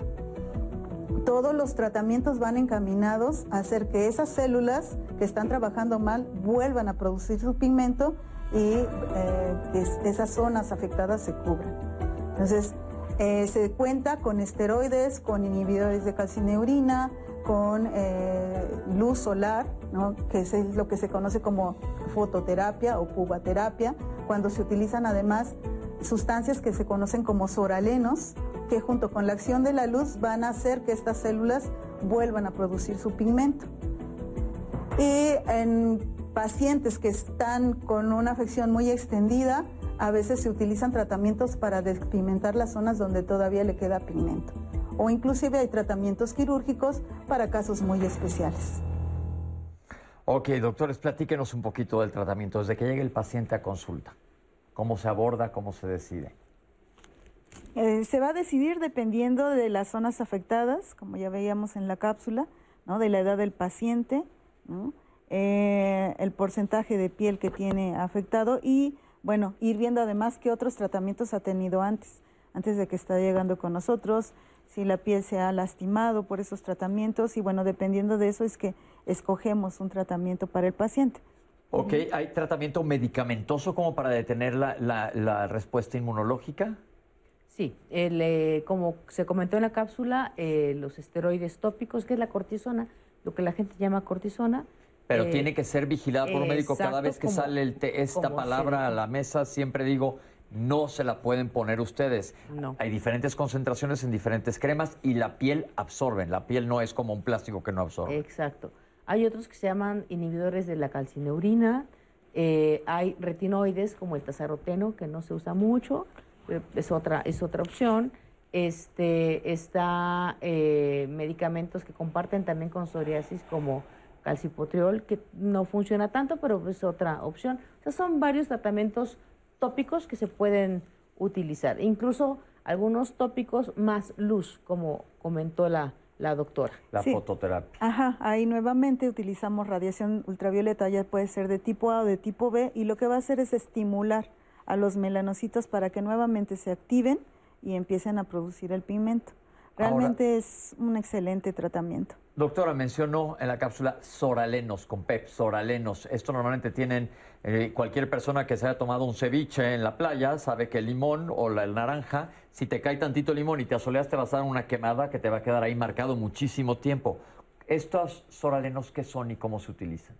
Eh, bueno, actualmente las tenemos como ya sustancias sintéticas, ¿no? Y estas lo que van a hacer es llegar hasta los melanocitos y estimular junto con la luz, ¿no? Para que nuevamente se vuelva a activar la pigmentación de esa zona. Doctor, explícanos qué son los melanocitos. Los melanocitos precisamente son las células que nos dan el pigmento a la piel y eh, nos sirven para protegernos de la radiación solar, etcétera. Entonces sí es muy importante eh, que el paciente eh, vuelva a tener sus melanocitos porque pues es su medio de protección, ¿no? Ok, los melanocitos tienen una función importante en el organismo, todos tenemos. ¿Cuál es la función de estos, doctora? ¿De los melanocitos?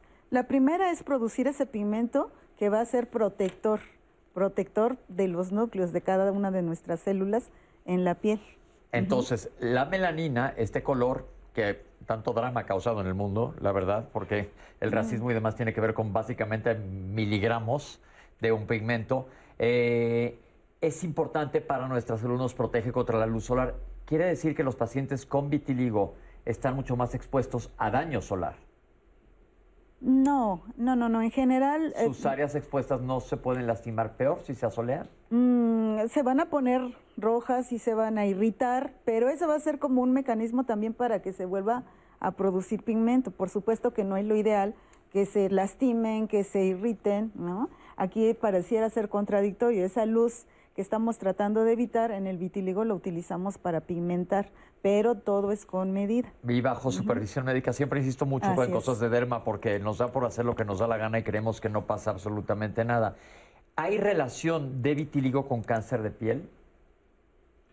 Eh, no. ¿O sería causal nada más? Digo, casualidad. No, no hay porque eh, precisamente al ser un problema inmunológico, el sistema inmunológico en el área despigmentada eh, está alterado, pero en exceso, ¿sí? Entonces, parece ser que ese, ese descontrol en exceso protege la piel de algún modo del cáncer. Okay, no quiere decir que se asoleen, por favor, pero sí parece que hay algo ahí. Platíquenos, doctora, ya nos dijo un poco, de, o platíquenos de los esteroides, la cortisona y sus derivados, eso tiene que ser manejado por un médico, inmunoterapia en vitiligo. Es un tema difícil, en realidad no se usa mucho en México. Eh, están apenas los estudios para esto, todavía no hay estudios completos y bien realizados. No en todos los pacientes funcionan. Eh, muchas de estas terapias eh, traen más problemas que, que beneficios y se utilizarían para ciertos tipos de vitiligo. Ok. Ahora regresemos en el momento del diagnóstico al diagnóstico diferencial. ¿Qué otras cosas te pueden despigmentar? Se hablaba de probablemente asociación con tiroides, pero la tiroides, si bien y ya vimos, ya tuvimos hace poquitito un programa aquí de, eh, tiroides, lo pueden revisar en YouTube si quieren ver cuáles son los síntomas, pero no es una característica típica del hiper hipotiroidismo. Eh, pero ¿con qué sí se puede confundir? Eh, se puede confundir como tal con distintas enfermedades que puedan llegar a despigmentar, como pitiriasis salva, eh, pitiriasis versicolor. Existe una gama importante de enfermedades. Es por eso que el diagnóstico lo tiene que hacer el dermatólogo. Ahora, lo que comentabas con su asociación con eh, problemas tiroideos. Eh, esto es importante porque dependiendo del tipo de vitiligo que lleguemos a presentar, es la asociación que tiene más común con enfermedades de tiroides. Obviamente nosotros al llegar el paciente a la consulta tenemos que evaluarlo y eh, ver si es necesario pedir o solicitar cierto tipo de estudios de laboratorio para descartar enfermedades eh, de tiroides. Es común que en países como en México, en Japón, eh, países como en la India, haya una mayor asociación con esto, este tipo de enfermedades. Precisamente una de las preguntas era con tiroiditis de Hashimoto, eh, pero realmente no, este, no implica que sea solamente hiper o hipotiroidismo. Y básicamente existen eh, guías de manejo para las enfermedades dermatológicas que se aplican en todo el mundo. Alguien me preguntaba si el factor de transferencia quita el vitiligo. ¿Funciona? No, no, absolutamente no. Perfecto, es importante también que lo sepamos. Sí, se utiliza para muchas cosas, pero en realidad en vitiligo no, sirve para casi Ok, perfecto. Es importante también que lo sepa porque existen guías de tratamientos específicos y es las que hay que seguir para aplicarlos. Eh, otra pregunta en cuanto a, tratamiento a vitiligo. Yo hablaba de la normalización de ver a las personas con vitiligo porque sí merma también su calidad de vida, como platicamos anteriormente en psoriasis. Eh, ustedes, los dermatólogos, ¿qué tanto toman eso en cuenta como para mandarlos para, a, terapia, apoyo? Eh, porque yo creo que es muy importante que hablemos de esto. Sí, sí se toma en cuenta definitivamente en todas las enfermedades dermatológicas. de entrada existe camuflaje.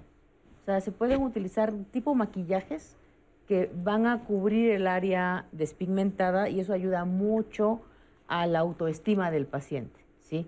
Hay que saberlos usar, no cualquiera se, se utiliza para esto, pero el, médico al interactuar con su paciente va viendo qué tanto le está afectando. Hay pacientes que la verdad no les afecta.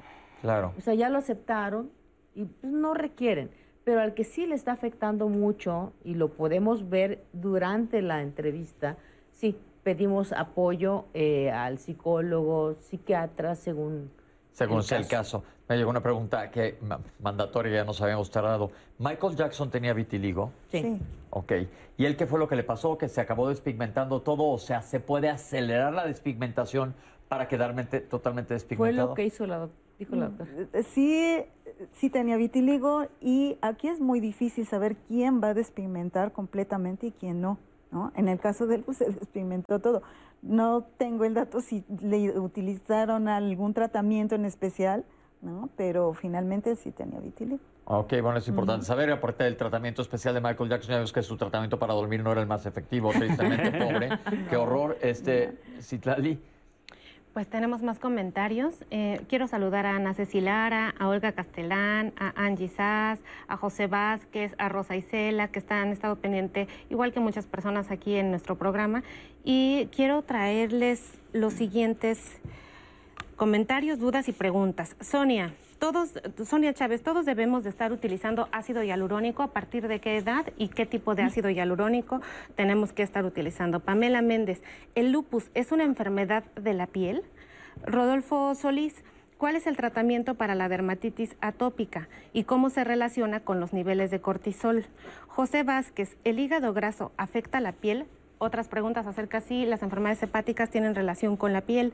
Em, sobre el acné, preguntan si broncearse ayuda a eliminar el acné y cómo se sabe que, si el, que el acné es muy grave y debe de tratarse. María nos comparte que tiene a su hijo que tiene entre 15 y 17 años y que tiene un acné que considera leve. ¿Cómo se sabe cuándo ir al dermatólogo o qué hacer?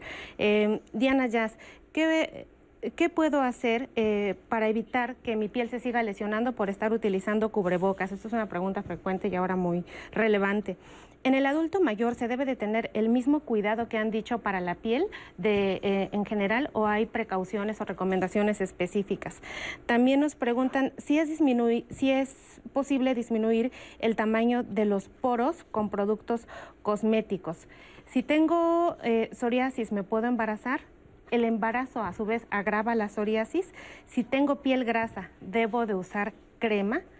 La piel debe de hidratarse de la misma manera en cualquier época del año, no importa si es primavera, si es invierno, si es verano, o debo de utilizar algo en especial y cuántos litros de agua debo de tomar para tener mi piel sana. Todo esto y más después de este corte aquí en Diálogos en Confianza.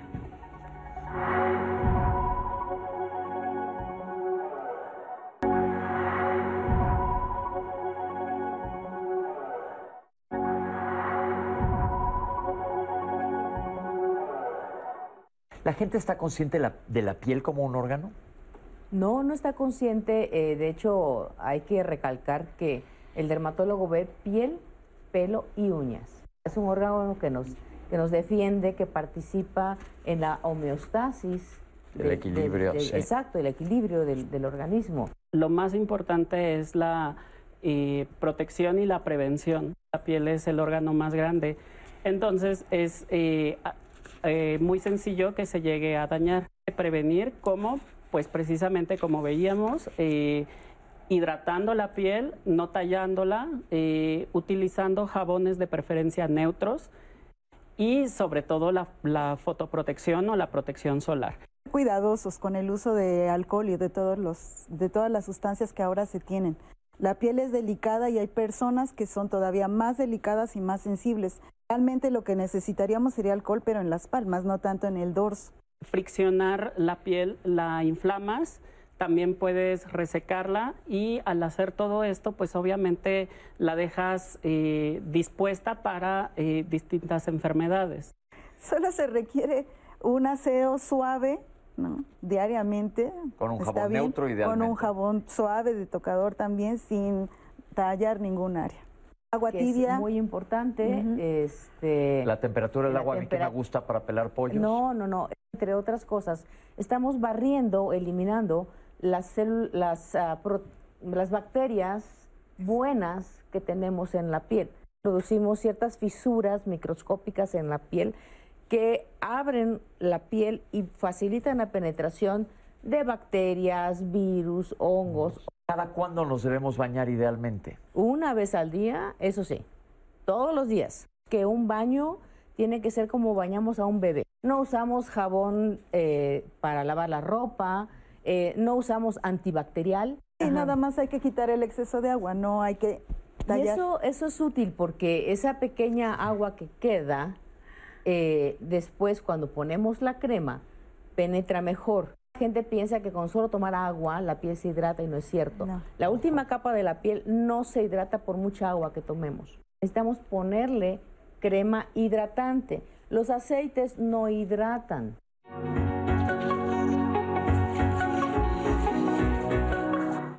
La piel es el órgano más grande del cuerpo. En él hay una gran cantidad de fenómenos que ocurren. Protección, regulación, es el medio a través del cual nosotros tenemos contacto con el exterior, pero también es el escenario de manifestaciones internas como alguna enfermedad o las emociones. Así que el impacto emocional de cualquier enfermedad de la piel es innegable. Desde cuestiones tan sencillas como el acné en los jóvenes, que para ellos no es tan sencillo, por supuesto, como un enrejecimiento en la piel por la exposición al sol eso ya nos genera incomodidad, frustración. Imaginémonos entonces un problema de la piel en donde es más evidente el daño. Busca apoyo psicológico, emocional. Búscalo con evidencia científica detrás. La terapia que más evidencia ha mostrado para ayudarte en un trastorno así es el enfoque cognitivo-conductual, particularmente la terapia de aceptación y compromiso o la de activación conductual. El apoyo psicológico debe ser entonces parte del tratamiento de cualquiera de estas enfermedades. ¿En qué cosas te podemos ayudar? Podemos ayudarte en manejar adecuadamente las emociones, en tener habilidades sociales de asertividad, cómo relacionarte con los otros de una manera más segura y más asertiva, con una autoestima mucho más fortalecida adherencia terapéutica a tu tratamiento, cómo sentirte motivado para no abandonarlo e incluso cómo puedes buscar ayuda médica de una manera más eh, satisfactoria. Es importante también considerar institucionalmente que debemos encontrar tratamientos multidisciplinarios. La ansiedad, la depresión, el enojo, el miedo son emociones naturales cuando tenemos una enfermedad en la piel pero podemos aprender a manejarla, podemos aprender a aceptar la circunstancia y que esta no sea un motivo para alejarnos de nuestras metas más importantes. Por favor, evita cuestiones alternativas, remedios caseros, consejos de la gente que te rodea es muy importante acercarte a la evidencia científica. Si no, lo único que harás es alejarte más de un tratamiento eficaz, estarás alargando el proceso de curación y probablemente puedes llegar a complicarlo. Pues seguimos leyendo comentarios. estamos listos, estamos listísimos para darle respuesta a sus preguntas, pero si Cleli por ahí te habían quedado algunas que hay que sacar. Justo, justo Pepe. Vamos a, leer los últimos comentarios, no sin antes agradecerles la participación que estuvo impresionante el día de hoy en todas nuestras redes. Estuvo impresionante, muchísimas gracias a todos. Y bueno, pues nos preguntan acerca de las reacciones dermatológicas de la piel después de las vacunas de COVID. Y también quiero leer la llamada de Carlos Rubio que nos dice que siempre nos ve, que los programas le parecen muy interesantes, le damos las gracias. Y eh, nos quisiera decir a los médicos que terriblemente estamos olvidando de nos estamos olvidando de la medicina homeopática, que dice que él puede hablar de ciertos testimonios de pacientes que han obtenido extraordinarios resultados, sobre todo en enfermedades de la piel, con medicina homeopática. Entonces dice que los médicos de la medicina antigua, pues deben de, eh, moderna, perdón, deben de considerar el conocimiento antiguo y no ignorar pues por lo menos si no es importante mencionarlo y quiero decirle a Carlos que aquí sí hacemos mención siempre cuando hay alguna medicina que complemente el tratamiento ortodoxo de la, de la medicina, siempre lo hacemos aquí, pero en este caso particularmente no tenemos alguna evidencia que respalde esto y recuerde que aquí en Diálogos en Confianza estamos respaldando la información científica y que por supuesto ayude a la calidad de vida. Si hubiese un tratamiento en cuanto a la medicina complementaria, pues sí lo habríamos tocado. Al momento, Pepe. Perfecto, doctores, ahora sí que dijimos ya varias veces en broma, que estoy con dermatólogos, vámonos al grano con las respuestas. Eh, mi hermano tiene psoriasis, le pusieron la vacuna Sputnik y se le quitó el ataque. ¿Por qué sería esto? Finalmente las vacunas están actuando en el sistema inmune y la psoriasis es un problema inmunológico. O sea, lo apagó a lo mejor ese brote, igual que el eh, COVID. Exacto, y posiblemente en un tiempo determinado la psoriasis va, va a retornar. Perfecto. Personas que tienen codos, axilas, cuello negros, ¿por qué es? Varias causas intervienen ahí, pero sobre todo el, mal cuidado de la piel, el tallado excesivo que se hace. y en cuello y en axilas hay que checar cómo está su, niveles de azúcar. sus niveles de azúcar. Porque hay una cosa que hemos hablado que se llama cantosis nigricans, que es cuando tiene esa coloración oscura la piel, hay que ver cómo andamos metabólicamente. ¿Rasurarse es malo? No, no es malo. Eh, Depende qué áreas se rasuren y con qué se rasuren. En realidad no, no habría mayor Nada más los cuidados necesarios del rasurado, Exacto, sí, el problema es, no es el rasurado, sino depilaciones, etcétera, que pueden agredir la piel y hay áreas donde es mejor no hacerlo. Ok. ¿Los lunares en la planta del pie todos son malos? ¿Qué nos pueden decir al respecto? Es importante la vigilancia de estos lunares. Precisamente en México se habla de que eh, en específico del melanoma es más común en, eh, los pies. Luego entonces, eh, lunares que tienes en las plantas, pues sí hay que checar, por lo menos acudir con el dermatólogo para verificar que no sea nada malo y de ser necesario, pues ya dar el tratamiento. Yo voy a ampliar esa respuesta, decirle, todo mundo vayamos una vez al año al derma. claro Yo llego así, escúlquenme porfa, se ponen una cosita en el ojo, nada más para asegurarme, son los que nos hemos azuleado muchísimo. ¿no? Para estar mejor del lado seguro. Fíjense, hay que poner mucho ojo. ¿Qué tipo de estropajo es el mejor para tallarme? Acaban de decir los Ninguno. doctores, no se tallen, es- per- no usen el estropajo para lavar, no sé, otra cosa, ¿no? Eh, pero no ustedes. La ropa o los tenis. Los lunares rojos son malos, ¿por qué salen? No son lunares, en realidad, se llaman angiomas y van apareciendo a través de los años. A todos nos van a salir en mayor o menor medida. eh, y son es herencia, es edad. Y no pasa y no nada. pasa absolutamente nada. No tienen nada que ver con el hígado, por cierto. Ok, sí, siempre al hígado le echamos mucha culpa de cosas No. que no, ¿verdad? ¿Cómo debo de lavar mis zonas íntimas? Con un jabón suave y sin tallar. Igual, que la doctora lo dijo perfecto, como te lavas las manos, lávate también por todos lados. Y que no, no se hagan este, Lavados. lavados vaginales, ese tipo de cosas, perjudican más que benefician. ¿Cómo saber que el jabón que voy a utilizar es neutro? Porque normalmente dice, ¿no? Ajá. Claro. eh, bueno, lo puede decir el empaque, pero muchas veces es engañoso. En general, eh, como con las cremas, eh, un jabón realmente neutro no tiene perfume, no tiene color, no raspa, no tiene bolitas de colores adentro, no dice que es para exfoliar, no dice que es antibacterial, etcétera. O sea, en general, los mejores ejemplos pueden ser jabones para bebés. Ok. Sí, no todos, no, No todos, todos. porque hay unos para bebés que tienen perfume. Y Pero exacto, pero en general, ustedes si los huelen y tiene perfume, ya no es neutro. Hablando de psoriasis, si mi mamá tiene seguro me va a dar a mí, ya la doctora comentó anteriormente que no. Ya nos preguntaron que si estas enfermedades son contagiosas, ya lo aclararon también que no son contagiosas. ¿Cómo sé cuál va a ser mi evolución si tengo psoriasis? Es muy difícil No. eh, y como se comentó, nadie, ningún médico ético va a poder decir se va a comportar de tal modo tu enfermedad. Este, es, es muy complicado. ¿Por qué solo tengo vitiligo en mi cara y en mis manos? Es un tipo de vitiligo. Sí, Hay son- varias formas de presentación del vitiligo. que, ajá, que existen distintas formas de presentación. Esta es una de Esta ellas. es una de Es la más frecuente. Ok. ¿Hay diferencia de colores en el vitiligo? Hay variables y eso depende de la- del fototipo de piel que tenemos. ¿Qué quiere decir fototipo, Eh, doctora? eh, se refiere al color de nuestra piel.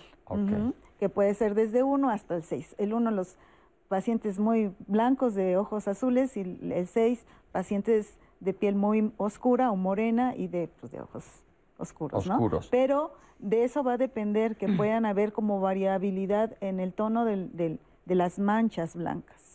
Ok. Algunas pueden ser muy claritas y otras sí pueden ser blancas lechosas. Perfecto. ¿Por qué decimos que las emociones se manifiestan a veces en la piel si eso no es demostrable? Y aquí yo voy a... Si te, da- si te, te da una pena horrible enfrente de la gente, ¿qué te pasa? Te pones todo rojo. Eh, si te dan un sustazo y se te ve el color, también se nota, eso es perfectamente demostrable. Pero ustedes son los expertos. ¿Qué otro tipo de emociones? Yo les acabo de comentar una ahorita en el corte de algo que me pasó a mí. Bueno, eh, ah, todo el organismo, en cualquier parte de- del, del cuerpo, podemos tener algún órgano eh, a través del cual se manifiestan nuestras emociones. Hay quien eh, se pone tenso y tiene dolor de estómago, se pone tenso y tiene colitis, ajá, este, está bajo presión y tiene migraña. En la piel sucede lo mismo, ¿sí? Aunque yo les comenté, yo personalmente estaba bajo mucho estrés, que según yo no tenía, porque es lo que suele decir la gente que tiene estrés, que ellos no tienen estrés, te controlan perfecto.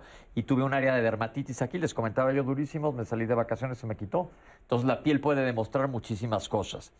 ¿Qué tan bueno es exfoliar la piel y cada cuánto?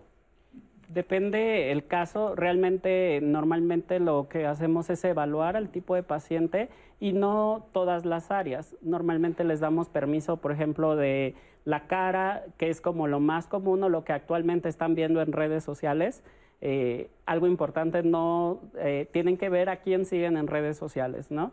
Y dependiendo del caso, podemos decirles que se pueden exfoliar una vez a la semana o cada 15 días, pero esto es... Que te de- lo diga un dermatólogo, no te lo diga una persona que está bonita en redes sociales que no tiene ningún estudio. ¿Estamos de acuerdo? Qué bueno que están bonitos, pero cuidado con la información. Claro, y dependiendo del tipo de piel. ¿Y Cada- con qué se ¿Y exfolia? con qué ¿Y se con van qué? a exfoliar? ¿Cada cuándo me debo de lavar el pelo? Buena pregunta. Eh, en general es diario, así como el baño es diario, el, el aseo del cabello es diario, Pero bueno, habrá gente que siente que lo tiene muy seco y puede eh, lavárselo un día sí, un día no. Y preguntaban Eh, del enjuague, ¿vale la pena usar enjuague? No hay ningún problema, eh, se, se aplica en las puntas y no sucede nada. Ok, aquí también hablando de cremas, también podemos decir un programa entero de las mujeres, no sé por qué, tienen siempre 50 shampoos. Esta es una pregunta más curiosidad. No sé por qué tienen 40 shampoos las mujeres siempre, pero ¿es bueno estar cambiando de marcas? No, Tampoco no, es No es necesario. no es necesario. Ni tienen que comprar un shampoo así exotiquísimo de París que lo traiga directamente a la cigüeña de la Torre Eiffel y gasten una fortuna. Ok. A cada rato me da herpes en la zona genital. ¿Qué hago? Acudir a su dermatólogo. Así es. Primero hay que ver si es herpes realmente y para esto está el dermatólogo y ya dependiendo del caso, pues le va a dar el tratamiento. Perfecto. Mi hija tiene caspa que no se le quita. ¿Qué hago? Igual, Igual. tiene que valorarlo el dermatólogo para saber qué es lo que está Para ver si es Si es realmente realmente caspa, caspa. y qué hay que hacer. Y muchas veces los shampoos que venden de manera comercial tienen cierto porcentaje de medicamento, pero a veces a lo mejor requiere algo que sea más farmacológico. Por eso lo tiene que valorar el especialista. Es, aquí me dijeron que si, si es bueno una marca de jabón, que no voy a decir grandotote con el que se lava la ropa que sirve, sirve para bañarse. Sirve no, para digo, la- ya nos dijeron no se bañen con detergentes para la ropa. El enjuague del pelo ya nos contestaron. ¿Qué es dermatitis atópica? Bueno, es todo un tema que nos llevaría a una, Para otro un- programa. otro programa completo. Es uno de los tipos de dermatitis, eh, posiblemente de las más frecuentes, y que se presenta desde la infancia, pasa por tres etapas, la etapa del, del bebé, la etapa infantil y la del adulto, y se presenta principalmente en, en grandes Pero es, pliegues. es un tema de y piel es un que tema amerita todo un... completamente diferente. Sigamos, que se nos va el tiempo rápido. ¿Sirven el temazcal y el vapor? No nos sirven, No son eh, no son recomendables, deshidratan la piel. Perfecto. ¿Por qué le huele muy feo el sudor a mi hijo? Ah, pueden haber varias causas, probablemente tiene una sobreinfección por bacterias. Entonces es importante la higiene. Le- eh, pero no se le va a resolver con la pura higiene, tiene que ir al dermatólogo. ¿Ok? Hay- ¿Es diferencia entre la piel de la cara y el cuerpo? ¿Por qué hay cremas para la cara y cremas para el cuerpo? Claro, es importante ver qué tipo de piel tiene en la cara. Normalmente podemos tener piel seca en el cuerpo y piel mixta o piel grasa o también piel seca en la cara. Entonces, por eso es específico eh, la crema que vamos a usar en la cara y también tenemos que ver para qué la requerimos, ¿no? Perfecto. Eh, todos debemos de tomar zinc, que es muy bueno para la piel. No lo recetamos por televisión y aparte desmitifiquen también los health coaches que estudian medicina en dos semanas. Claro. no, y No, no, además no. lo que requiera el cabello y toda la piel se consume con los Comiendo. alimentos. Gracias, que tenga doctora. una buena alimentación saludable, ya lo lleva todo. Las aguas termales y el vapor son buenas, volvemos a lo mismo, inclusive jacuzzi podemos meter aquí, cuidado con eso. Eh, ya se habló de la tiroides. Mi- tuve una reacción muy severa en la piel después de la vacuna contra COVID-19. ¿Podrían hablar de esto? Que eh, habría que ver qué tipo de reacción tuvo. Hay gentes que hacen el, el brazo de la vacuna, que se ah, les quita en bueno, unas 3, 4 sucede como semanas. con cualquier tipo de, de vacuna, no solamente esa, con muchas, incluso hasta con la de la, el- la insulina, por ejemplo. ¿no? ¿Es bueno usar antitranspirantes? No hay ningún problema. Ok. Eh, depende del- de, de la sensibilidad de la, de la persona o la zona donde se la ponga, porque hay quien lo usa en genitales, por favor, ahí no. Este, es para las axilas, básicamente, eh, no hay ningún problema. Que hay de un tratamiento cubano muy bueno, dicen, para el vitiligo. No sé. Mm, No tiene mayor efecto que los que se tienen aquí en el país. Ya se hicieron estudios hace mucho tiempo y realmente no necesitan irse tan lejos. Hagan su Aquí hay tratamiento, tratamiento. bien. Sí. Alguien dijo que todos deberíamos de usar ácido hialurónico. ¿Es verdad esto? No, el ácido hialurónico es una sustancia que norma- normalmente tenemos en la piel y lo que se hace, eh, el ácido hialurónico lo que hace es hidratar la piel, que es lo mismo que hace otro tipo de, de productos y la hidratación es transitoria, no es permanente y eso, y hay varias formas de aplicar el ácido hialurónico. Puede ser untada, puede ser en micropunciones, puede ser inyectada, etcétera, pero siempre es transitorio. Ok. ¿El lupus es una enfermedad de la piel? No, es una enfermedad sistémica, Pero puede afectar la autoinmune piel. y que puede puede, afectar. la piel. Ok. ¿Hay relación entre el cortisol y la dermatitis atópica? No, o sea, No. pueden haber algunas variaciones, pero no No se como mide el cortisol, no, básicamente, No, no como un factor eh, que participe. Una pregunta que tiene que ver con mi ventanilla gastroenterológica. A mí me dijeron que si tomo pastillas de colágeno para la piel cuando caen en el estómago el ácido las destruye, ¿es verdad? Sí, sí, es verdad. Sí, no sirven para la piel. O sea, no sirven las pastillas de colágeno, esa es No. otra que te, ni las cremas de colágeno tampoco no sirven, ¿no sirven? No. Que te venden por todos lados. Póngase esta Y crema de colágeno y carísimas. carísimas. No, No. No sirven funciona. para nada. ¿El hígado graso da problemas en la piel? No, al revés. ¿Protege la piel? No. No, o sea, la- si tenemos un problema en la piel, por ejemplo, una psoriasis muy severa, este, puede, está, hay asociaciones, estudios en el que el paciente tiene así, eh, Y- hígado- pero por el problema de metabólico que estábamos hablando Sí, anteriormente. Entonces, pero no- a lo mismo. exacto. Cuidado Es con el hígado graso. todo ¿El bronceado ayuda al acné? No, No. no, se broncean. No se bronceen, ya dejamos los ochentas atrás. A mí el cubrebocas me lesiona mucho la piel y hay varias preguntas que le llegan a Citlali. El cubre- pues cambien de cubrebocas, porque nosotros los médicos llevamos usándolos miles de años y ¿qué les podemos recomendar?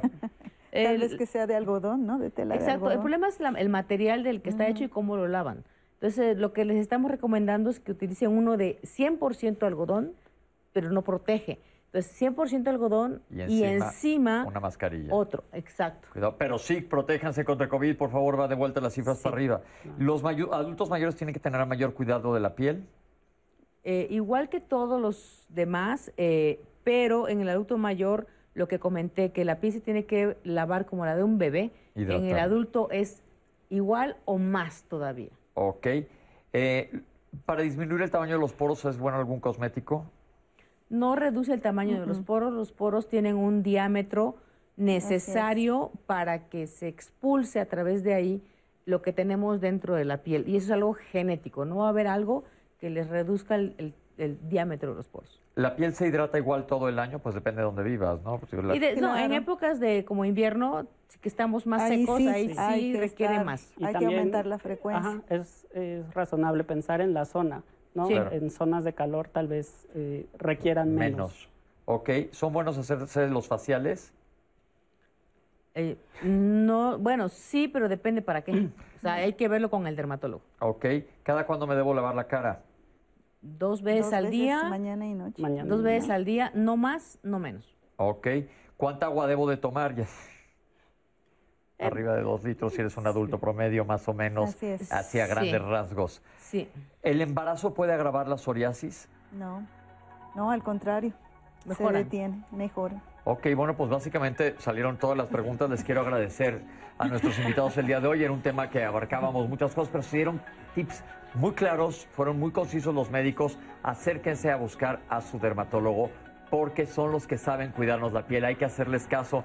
No caigamos en estar gastando en cosas porque acabamos de salir a hablar de varias cosas que cuestan un dineral que no las necesitas. Citlali, muchísimas gracias. Gracias. Agradecer a nuestros intérpretes en lengua de señas mexicana como todos los lunes. Y doctores, esta es su casa. Gracias por habernos acompañado. Este, espero hayan estado contentos. Gracias por contestarle a toda la gente que nos está viendo. Como vimos el día de hoy, ¿verdad, Citlali? Hubo mucho, mucha, Mucha demanda de preguntas y muchas cuestiones de la piel que si se fijan y nos vamos a lo más fácil de todo, no es tan difícil cuidar la piel. Es más fácil echarla a perder que cuidarla. Entonces, peguémonos lo que nos han dicho los especialistas. Nos vemos a la próxima. Muchas gracias.